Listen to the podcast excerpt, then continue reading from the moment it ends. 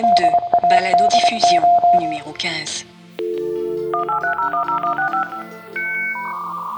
Dans la nouvelle économie numérique, est-ce que notre pays et nos gouvernements ont la maîtrise du développement de leur système d'information ou ne font-ils qu'utiliser des solutions développées ailleurs? Space Shuttle Discovery still on its way to orbit after a successful ascent up through main engine cutoff. Quand nos institutions ou nos entreprises se modernisent pour devenir flexibles et quitter leur mode de fonctionnement désuet, vers qui se tournent-ils? Y a-t-il seulement des fournisseurs nationaux capables de bâtir ces nouveaux systèmes adaptés au réseau d'information d'aujourd'hui? Discovery Houston, 20 seconds to LOST. L'impartition informatique tombe sous le sens quand il s'agit de questions technologiques, mais l'exploitation des données n'est pas une question technologique. Un projet numérique demande aussi la maîtrise de principes, de méthodes et de normes d'organisation des données. Externaliser cette expertise, c'est se barrer la voie à devenir bâtisseur de la nouvelle économie.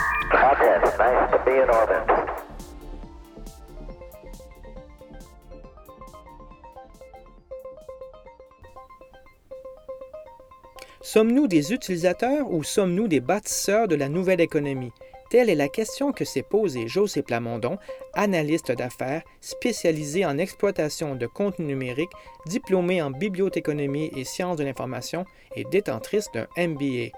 José Plamondon suit le numérique depuis des années et on peut la lire sur son blog Serendipité à joséplamondon.com et sur le blog du journal Direction informatique.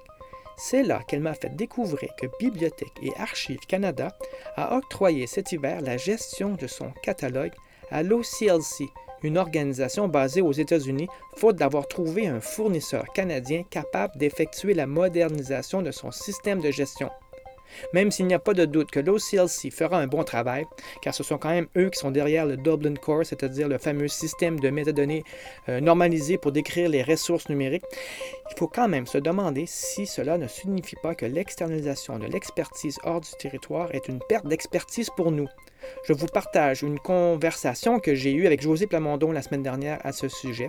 Nous nous sommes parlé à bâton rompu sur l'importance d'une présence numérique stratégique et surtout de la montée de l'importance des experts de gestion de l'information dans cette nouvelle économie. Hume. What? You heard me. We are go right now. What's your time frame? We're not even close to being ready. This generator probably hasn't run in 20 years. How am I supposed Whitmore to put doesn't in- want to wait. What are you doing here? We're running a little test. What kind of test? All right, let's see where we are. Can we get a functioning EM field going, people? Sure thing. Let's try a power test. Generator to full, please. Okay. Here we go. On my count, three, two, one, and power on. Quand, je disais est-ce qu'on veut, est-ce veut être les clients ou les bâtisseurs de, la nouvelle économie, la question que je posais dans mon billet, c'était, c'était ça. Euh, si, puis là, il y, avait, il y avait évidemment un point important.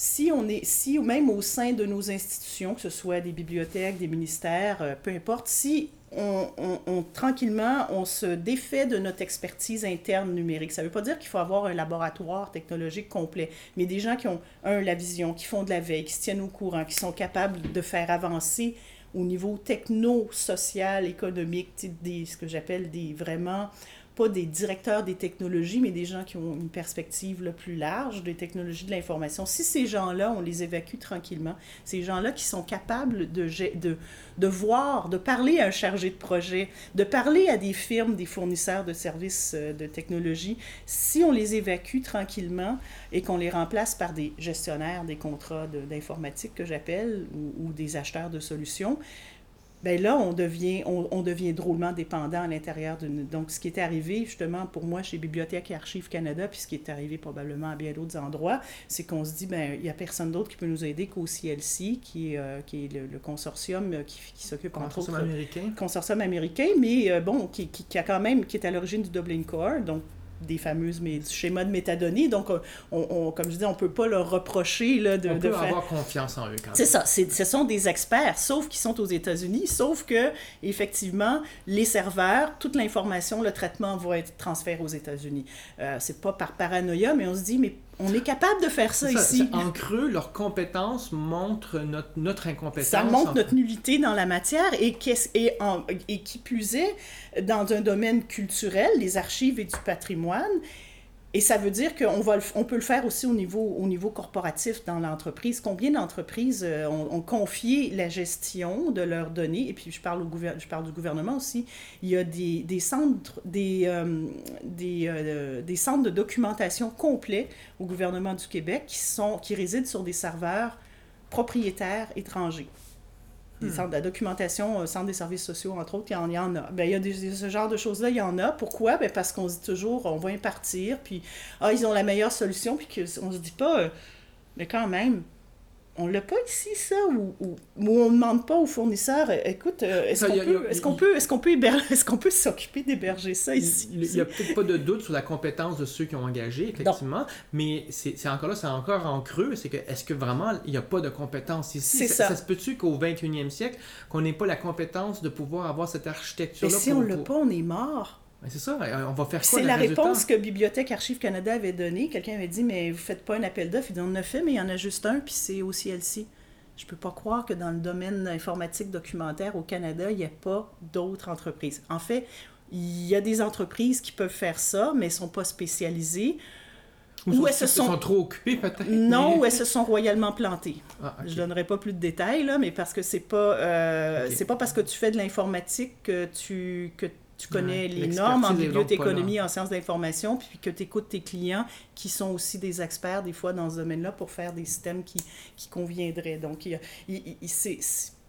Bon, ça, ça, ça touche à un autre... Là, on s'en irait, sur un- un- on s'en irait vers un autre sujet qui est la, la, la- ce que j'appelle la gouvernance des, des projets numériques. Là. Puis ça, ça, en fait, si tu veux, si tu veux avancer numériquement, il faut sortir euh, les projets numériques de l'informatique.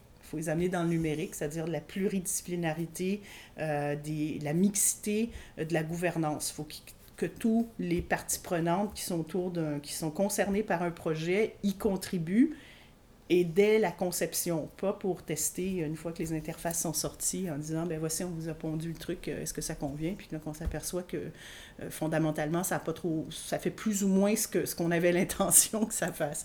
Mais euh, pour recentrer sur la dépendance technologique, on évacue effectivement, puis là on se dit est-ce qu'on est bon là-dedans? Euh, on, Non, on n'est plus bon là-dedans parce que ben, finalement on s'en est tellement désintéressé. Puis ça, ça vient peut-être des années 80 quand on a commencé à impartir beaucoup des, des, des services informatiques dans les entreprises parce que c'était pas le, bus- le, le, le, cœur, le cœur des affaires, ce qu'on appelait le core business. C'était très très courant ce mot-là. It's not core business. hein. On, on, on est.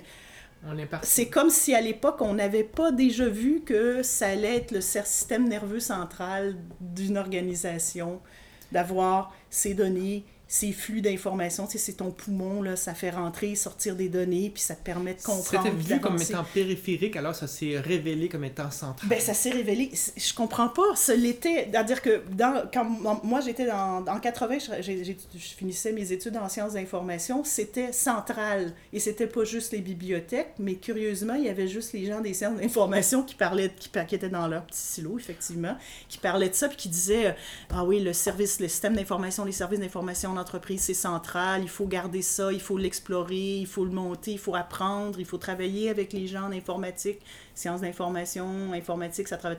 On, ça n'a jamais été plus loin. On a imparti énormément, puis il y a beaucoup d'entreprises maintenant qui sont absolument pas capables de gérer, euh, qui peuvent pas gérer. C'est-à-dire, ils font le minimum, là. Ils commandent, en fait. Ils maintiennent, ils commandent des services. Ils font le minimum. La question qui se pose ici est de savoir si on a l'expertise dans le pays ou si cette expertise nous échappe. Quand une compagnie cherche une expertise en gestion de l'information, va-t-elle la trouver localement ou doit-elle impérativement impartir cette expertise vers des firmes étrangères? En fait, la gestion de l'information, nous la maîtrisons ici, mais c'est parce que nous avons un mauvais réflexe de penser que le choix de la technologie précède les questions de l'information. Quand on choisit cette technologie en premier, on devient en quelque sorte prisonnier de la gestion de l'information que cette technologie impose. C'est la maîtrise de l'information qui est l'enjeu ici. Quand un organisme cherche une compétence, on la trouve pas facilement ici. C'est qu'on ne va pas, on n'y pense pas. On va penser toujours à la technologie. On va dire, ça va nous prendre tel logiciel, telle application ou telle personne qui connaît tel logiciel. On va pas penser que ça prend quelqu'un qui au-delà de ça, parce que c'est pas la, la, la, la, gestion, les sciences d'information sont pas inféodés à une pratique ou une technologie, ils sont au-dessus de ça. Donc, c'est comme de l'analyse d'affaires, ça n'a rien à voir avec l'analyse fonctionnelle. C'est en haut, c'est problématique d'affaires, puis après, on transférera ça à quelqu'un qui va se charger d'interpréter de, d'interpréter et de, de, mettre ça dans une technologie quelconque. Est-ce que ça se peut, ça serait dans, au niveau de la formation, qu'on on devrait avoir plutôt avoir une, une, maîtrise en affaires, en bibliothéconomie, plutôt que euh, faire de la bibliothéconomie tout court? Est-ce est que ça se peut que ce soit la manière En fait, il faut, la, il, faut, il faut garder, je pense, la, la, les sciences d'information d'abord au centre, parce que c'est indépendamment de tous les, tous les systèmes ou tous les contextes, c'est la même pratique. Donc, il faut la garder comme ça. Et après, il faut, il faut aller chercher les, les, parce que en, en, dans le domaine des sciences, il y a aussi des besoins qui sont différents, mais c'est quand même les mêmes formations de base. Donc, moi, j'ai des collègues qui sont devenus euh, bibliothécaires ou même des spécialistes des données euh, dans le domaine pharmaceutique, donc euh, qui, qui, font du traitement puis de l'exploitation qu'on dirait de, de données, l'exploitation d'intelligence d'affaires du côté pharmaceutique parce qu'ils sont du domaine, ils ont d'abord une base scientifique, puis après les sciences de l'information, donc ils sont capables de, de, comprendre beaucoup le contexte. Donc c'est ça, ça prend, c'est ça, c'est ça qu'il faut faire. D'ailleurs, c'est pour ça que les sciences de l'information sont, c'est une maîtrise, parce qu'on on va généralement, on s'attend à ce que quelqu'un arrive déjà avec des connaissances ou un contexte, un bagage, puis ils veulent appliquer donc les sciences d'information, les appliquer ces, Est-ce qu'il faudrait qu'il l'applique en affaires? Parce que quelque part, là, je cherche un peu ça comment... c'est ce que je fais. Oui, mais, oui, parce, que, mais, mais parce qu'au fond, ce que tu dis, le, le, même le, le, fait qu'on se rencontre aujourd'hui, je me rends compte que c'est... Il y a tout un une expertise invisible qui est existante, qu'on ne mm -hmm. voit pas, auquel on ne fait pas référence. Quand on fait un projet, c'est le chargé de projet qui est au cœur du projet, alors que ça pourrait être le gestionnaire. Le gestionnaire pourrait être associé ou, euh, en fait, ou être un, un, un scientifique de l'information, quelqu'un mm -hmm. qui connaît bien ça, qui sait euh, comment gérer ça, et là ensuite pourrait passer la main à quelqu'un d'autre, mais il devrait être le déclencheur ou en tout cas l'expert qui est associé au projet. En fait, la, le, le, spécialiste d'information, ou on peu importe le nom qu'on donne, on travaille, on, on utilise beaucoup euh, l'architecture de l'information. Je dirais pas architecte parce que c'est un, un, titre réservé, mais euh, même architecture de l'information, c'est un peu, un peu tout et n'importe quoi. Alors, le spécialiste de l'information, c'est un membre de l'équipe c'est pas un chargé de projet. Parce que la charge de projet, pour en avoir déjà fait dans le secteur informatique, ça prend énormément de temps. Donc, tu n'as pas le temps. Tu peux pas te plonger dans okay. les problématiques de l'information.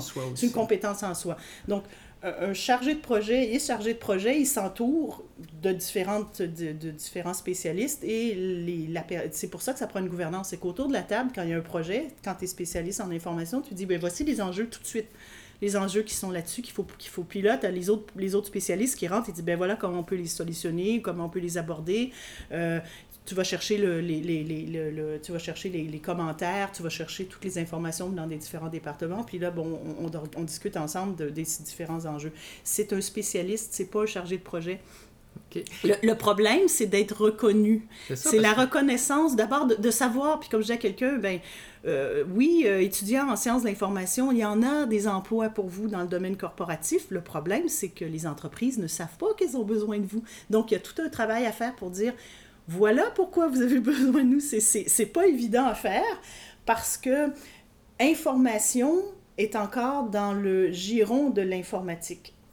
Et en informatique, on a l'impression que quand on parle de standard, oui, on connaît standard, oui, standard de programmation, mais, mais quand, je, quand je parle de métadonnées, souvent ils disent oui, ben j'ai des métadonnées, oui, mais elles ne sont pas standards. Oui, mais on a nos standards. Oui, mais parce que si vous avez vos standards, ça ne marche pas avec les standards de quelqu'un d'autre. les tables de conversion? il n'y a, pas de, il y a pas de... C'est ça, puis même dans une entreprise, euh, c'est très fréquent que la plupart, en fait, des entreprises avec lesquelles j'ai travaillé euh, ont des bases, des gros ensembles de données qui ne communiquent pas entre eux parce qu'ils sont, bâtis sur des technologies différentes, puis avec des standards différents. La maîtrise en sciences de l'information devient une expertise essentielle dans la nouvelle économie. Sans maîtriser cette capacité, il y a une partie de l'expertise de domaine qui nous échappe. D'une certaine manière, cela veut dire que ceux qui comprennent les flux d'informations, leur façon de s'agglutiner, les rapports invisibles entre eux, possèdent un avantage dans la nouvelle économie. En sous-traitant la maîtrise d'œuvre et l'hébergement des projets numériques, les gouvernements et les entreprises d'ici renoncent en fait à la compréhension de ce qui émerge quand les données sont interconnectées. Oui, oui, parce que c'est ça, la, maîtrise en sciences de l'information, c'est d'aller au-delà, c'est comprendre les mécaniques, les systèmes de classement, euh, c'est de comprendre toutes les. Puis c'est très souvent, c'est très sémantique, la différence entre un paradigme, un résumé analytique, un résumé descriptif. Tu comprendre les finesses de l'information, comprendre ce que c'est une catégorisation, une indexation, une classification. Il y a toutes sortes de, de, de, de concepts qu'il faut bien, qu'il faut bien, euh, qu'il faut bien, il faut bien comprendre, mais aussi euh, avoir l'esprit la, la, la, capacité, une fois que tu maîtrises bien ça, de dire, OK, peu importe le plan de classification utilisé, voici mon, ma problématique ici, dans mon contexte, comment je m'appuie sur ces standards-là qui sont éprouvés et qui me permettent aussi de bien comprendre comment et comment moi j'arrive à, à, concilier ça avec mes besoins à moi avec mon vocabulaire parce qu'évidemment on n'a pas tout le même. Donc comme et c'est ces, ces, ces, principes là qui nous permettent d'agir là-dessus. Ça évidemment c'est pas, pas tout le monde qui a la capacité de le faire il y a beaucoup euh, malheureusement il y a beaucoup d'apprentis sorciers là-dedans il y a beaucoup des fois on rentre dans des systèmes on se dit mon dieu comment ils ont fait pour organiser ça comme ça? Mais bon il y a quelqu'un qui n'avait pas trop compris c'est qu'il faut avoir la capacité d'aller à la base au fond des fondamentaux dans une pratique, puis de dire l'important, c'est ces fondamentaux-là qui m'aident. Je ne vais pas aller voir ce qui dépasse en haut. Puis avec ces fondamentaux-là, je peux appuyer ma, ma, le développement, par exemple, de mon système, de mon organisation ici, en étant ouvert sur, une, sur, des, sur des, des, des, des usages euh, dans une entreprise. Mais ce que je voulais dire, c'est de revenir euh, tout, cette, ce, tout ce savoir qui est partagé, ça prend, c'est ça, faut pouvoir en parler. Il faut en, faire une communauté avant de dire on va faire une entreprise avec ça. Une communauté pour dire euh, aux, aux, organisations, voilà, il y a une concentration, il y a ce type de savoir-là qui est disponible.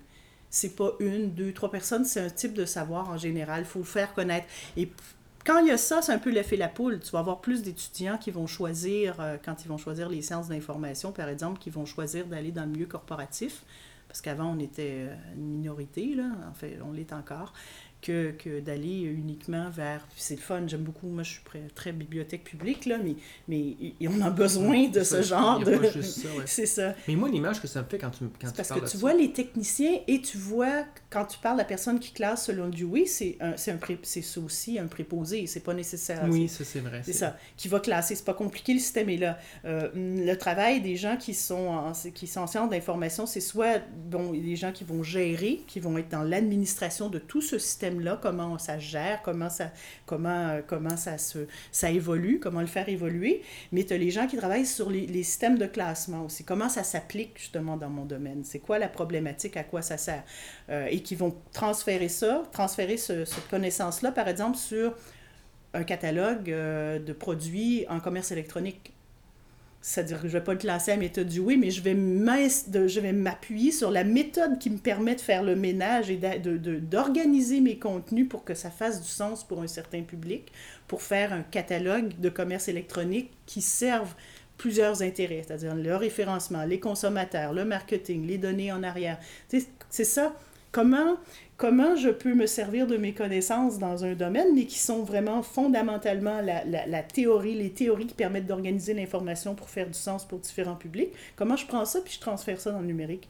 C'est euh, au fond, ça demande une conversion, mais qui n'est pas euh, inaccessible pour ces gens-là. Mhm. que, que, moi, en fait, l'image que j'en ai, c'est que c'est au fond, c'est vraiment des architectes de l'information, même si on, peut ne pas aimer les termes. Ben, c'est pas qu'on peut, on peut pas nécessairement l'utiliser. En plus, le terme architecte, c'est l'ordre des architectes. Mais quand même, oui, oui mais c'est que cet architecte-là est à la base d'une construction d'un bâtiment. Mhm. Et qu'est-ce que c'est les, les, les, grandes connexions des, des, bases de données aujourd'hui, sinon que des bâtiments du 21e siècle, on connecte des choses ensemble pour que qu'on qu'on puisse euh, euh, transférer dans, les flux des informations qui, eux, sinon, ils resteraient coincés sur les bases de, données. Donc, la construction de ces bâtiments numériques passe par un architecte qui est cette, ce, ce, ce, spécialiste de l'information. Oui, j'aime beaucoup l'analogie avec le bâtiment. En fait, je l'utilise euh, pour, les, pour souvent pour faire comprendre la complexité, la complexité des, des, des projets numériques parce que souvent on me dit, euh, je vois beaucoup, euh, parce que je suis abonné à plein de listes pour des, pas parce que je me cherche absolument des emplois, mais je, je veux voir, je vois l'évolution des types d'emplois, ils n'ont pas beaucoup évolué d'ailleurs. Et souvent on cherche euh, quelqu'un qui va développer le site web, qui, parle assez bien français et anglais pour écrire, faire de la rédaction sur le site, qui va découper les images, donc il fait un paquet de choses de couteau suisse, des projets, des projets web. Puis je me dis il y a quelque chose qui ne marche pas là-dedans. C'est comme si on demandait justement aux contracteurs de faire aussi la décoration de la maison, euh, les plans de maison. Alors que, bon, on sait bien que dans une, même une toute petite cabane, il y a un architecte, euh, il y a quelqu'un qui va le réaliser, un contracteur. Puis s'il y a des trucs d'électricité, ben, il y a un électricien parce que lui, il sait. Puis qu'au bout du compte, ben, la décoration de la petite cabane, ben, ne demande pas au plombier. Peut-être qu'il est bon en décoration, mais il va dire, regarde, c'est pas mon domaine. Curieusement, pour des projets aussi critiques, que des projets qui sont liés à l'information, à la création, puis à la création de valeur là-dedans, ben on, on, veut, on a absolument, c'est comme si on comprenait pas que ce soit aussi complexe, puis qu'on voulait absolument rassembler euh, tout ça dans le moins, le moins, le moins de mains possible.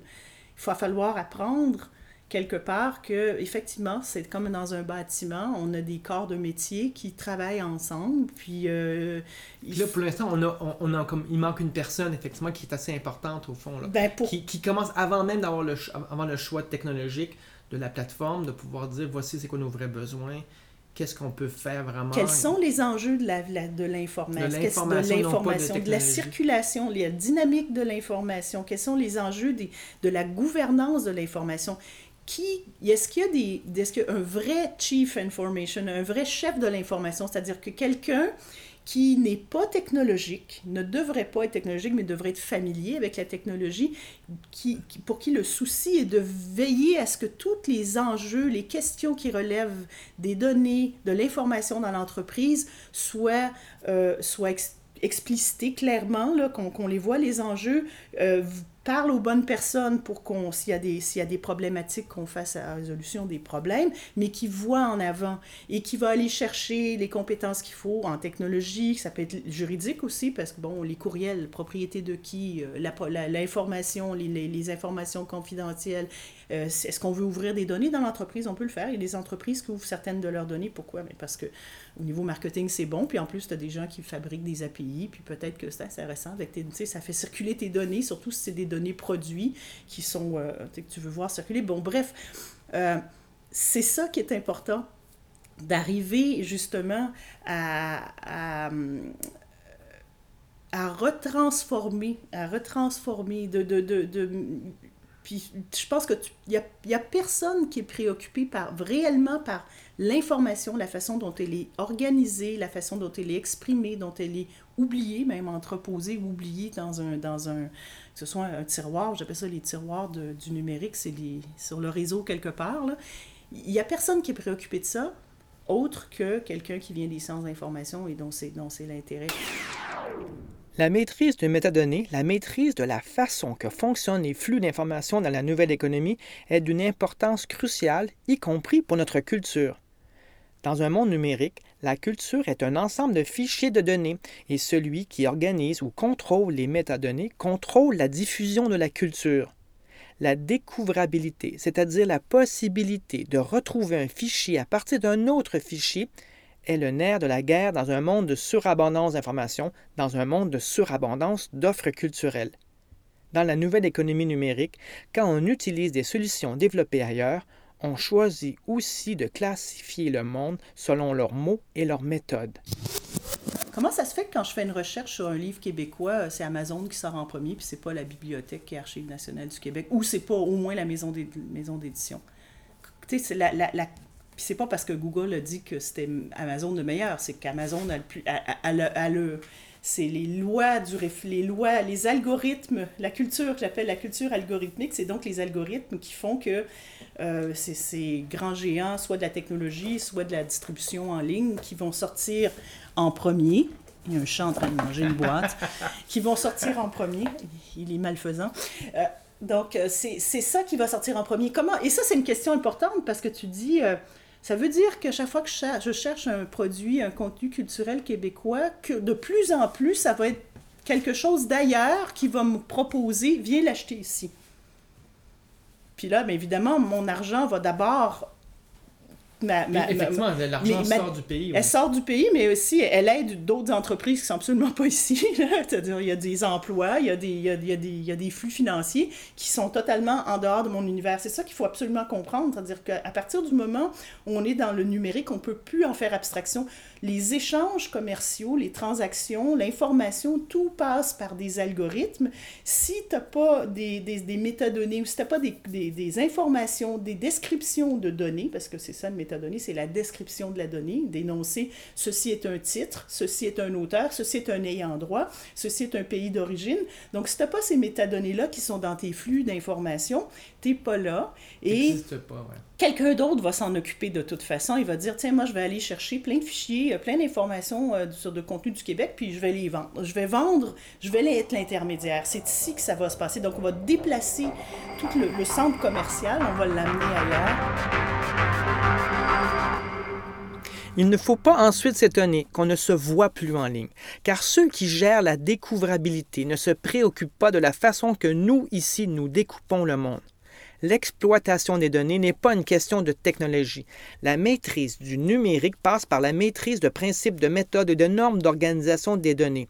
Mais la question d'être ou de ne pas être des bâtisseurs de la nouvelle économie ne se pose pas. La question est tout simplement de savoir si oui ou non on veut être visible dans ces mondes numériques ou alors accepter simplement de se voir disparaître, de voir disparaître notre culture enfouie sous une masse de données et se retrouver introuvable sur les réseaux.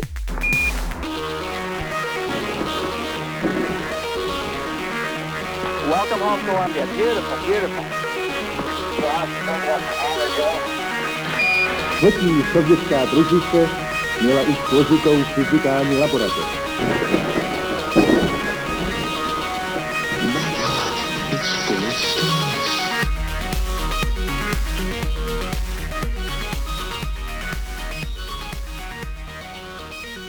Voilà, c'est tout pour cette balado. Si vous souhaitez écouter d'autres balados, venez sur mon blog à 0seconde.com et cliquez sur l'onglet M2.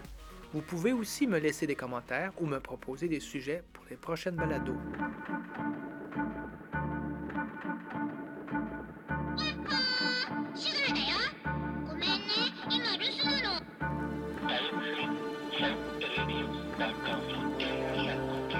Qu'avons-nous appris en effet à considérer le monde de la perception? Nous avons appris que dans ce monde, il est impossible de séparer les choses et leur manière d'apparaître.